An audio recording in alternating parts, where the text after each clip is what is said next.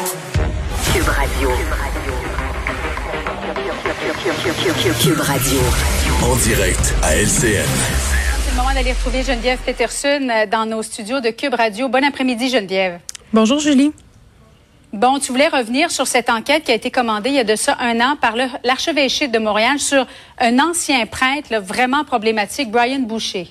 Ben euh, oui, euh, cette enquête-là, en fait, euh, qui se posait des questions sur la façon justement dont l'Église les mène, ces enquêtes-là, comment on gère la question des prêtres pédophiles, des prêtres qui s'adonnent à des agressions sexuelles. Et j'ai envie de te dire que le cas de Brian Boucher, là, bien sûr, il attire notre attention ces jours-ci. Mm-hmm. C'est pas le premier, ce sera probablement pas le dernier. Ça, c'est une chose, mais le rapport quand même est assez dur. Ça, c'est peut-être une des premières fois où on voit ça. Et le fait où le fait aussi qu'il soit présenté par monseigneur Lépine, c'est quand même aussi euh, révélateur peut-être d'un changement dans l'Église. Mais ce que ça met en lumière, c'est vraiment la façon dont on s'est fermé les yeux pendant des années par rapport à ce personnage-là euh, qui aurait entretenu des relations avec des jeunes hommes à plusieurs époques de sa vie, là, des relations problématiques. Il y avait eu des plaintes euh, envers lui, mais c'était des plaintes pas vraiment sur des agressions sexuelles. On parlait de racisme, on parlait d'homophobie, on parlait finalement de propos déplacés, même qu'à un moment donné, euh, il avait eu, ce prêtre-là, une relation problématique avec un jeune homme de 19 ans, avait été euh, évalué psychologiquement. Et on n'avait pas cru bon euh, de pousser plus loin. On avait dit, ben non, on n'a pas vraiment de mm-hmm. raison de penser que ce, ce prêtre-là a des agissements problématiques, alors que tout l'indiquait. Puis ce que le rapport met en lumière et ce que moi je trouve révoltant, c'est qu'en fait, c'est l'imputabilité. Tout le monde un peu se renvoyait la balle. Ni les gens euh, qui étaient qui côtoyaient Brian Boucher euh, se sont inquiétés de cette affaire-là. Les personnes qui l'ont formé, les personnes qui étaient responsables de lui, tout le monde euh, se pitchait d'un bord puis de l'autre. Et, des gens très très haut placés là, parce qu'on parle de feu monseigneur Turcotte et on parle même d'un cardinal, le cardinal Ouellet qui est au Vatican là, qui aurait euh, détourner le regard sur cette histoire-là? Ben c'est la bonne vieille méthode qui est employée euh, par l'Église depuis très très longtemps. Quand ça fait pas notre affaire, on se ferme les yeux.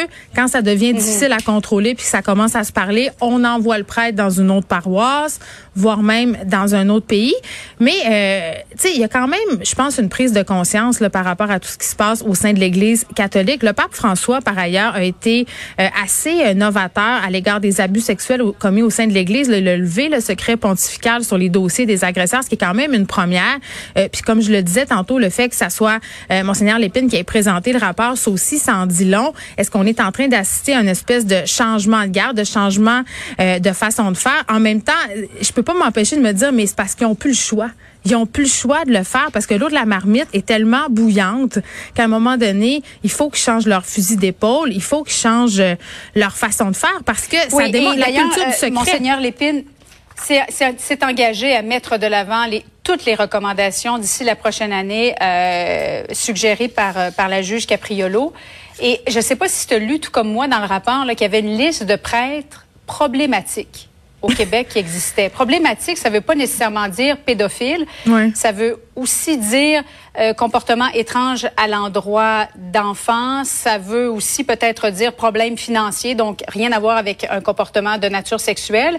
Mais elle existe toujours, cette liste-là. Il y en a des prêtres qui sont décédés depuis, mais il y en a d'autres qui sont à la retraite, euh, qui protègent. J'espère qu'il n'y a pas encore des gens, des supérieurs, qui protègent encore des prêtres qui ont des choses à se reprocher aujourd'hui. Mais juste que cette liste-là existe, Julie, mm-hmm. ça témoigne de façon tellement évidente de la culture du silence qui règne dans l'Église depuis si longtemps euh, qu'on garde ces archives-là et qu'on n'en fasse rien.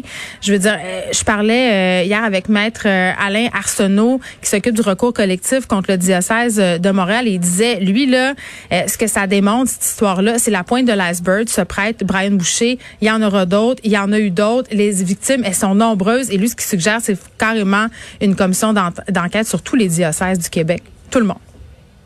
Et Brian Boucher, d'ailleurs, qui est en prison, qui a écopé d'une peine de huit ans de prison pour euh, euh, des, des, gestes de nature sexuelle à l'endroit de deux garçons. Merci beaucoup, Geneviève. Bon après-midi à toi. Merci.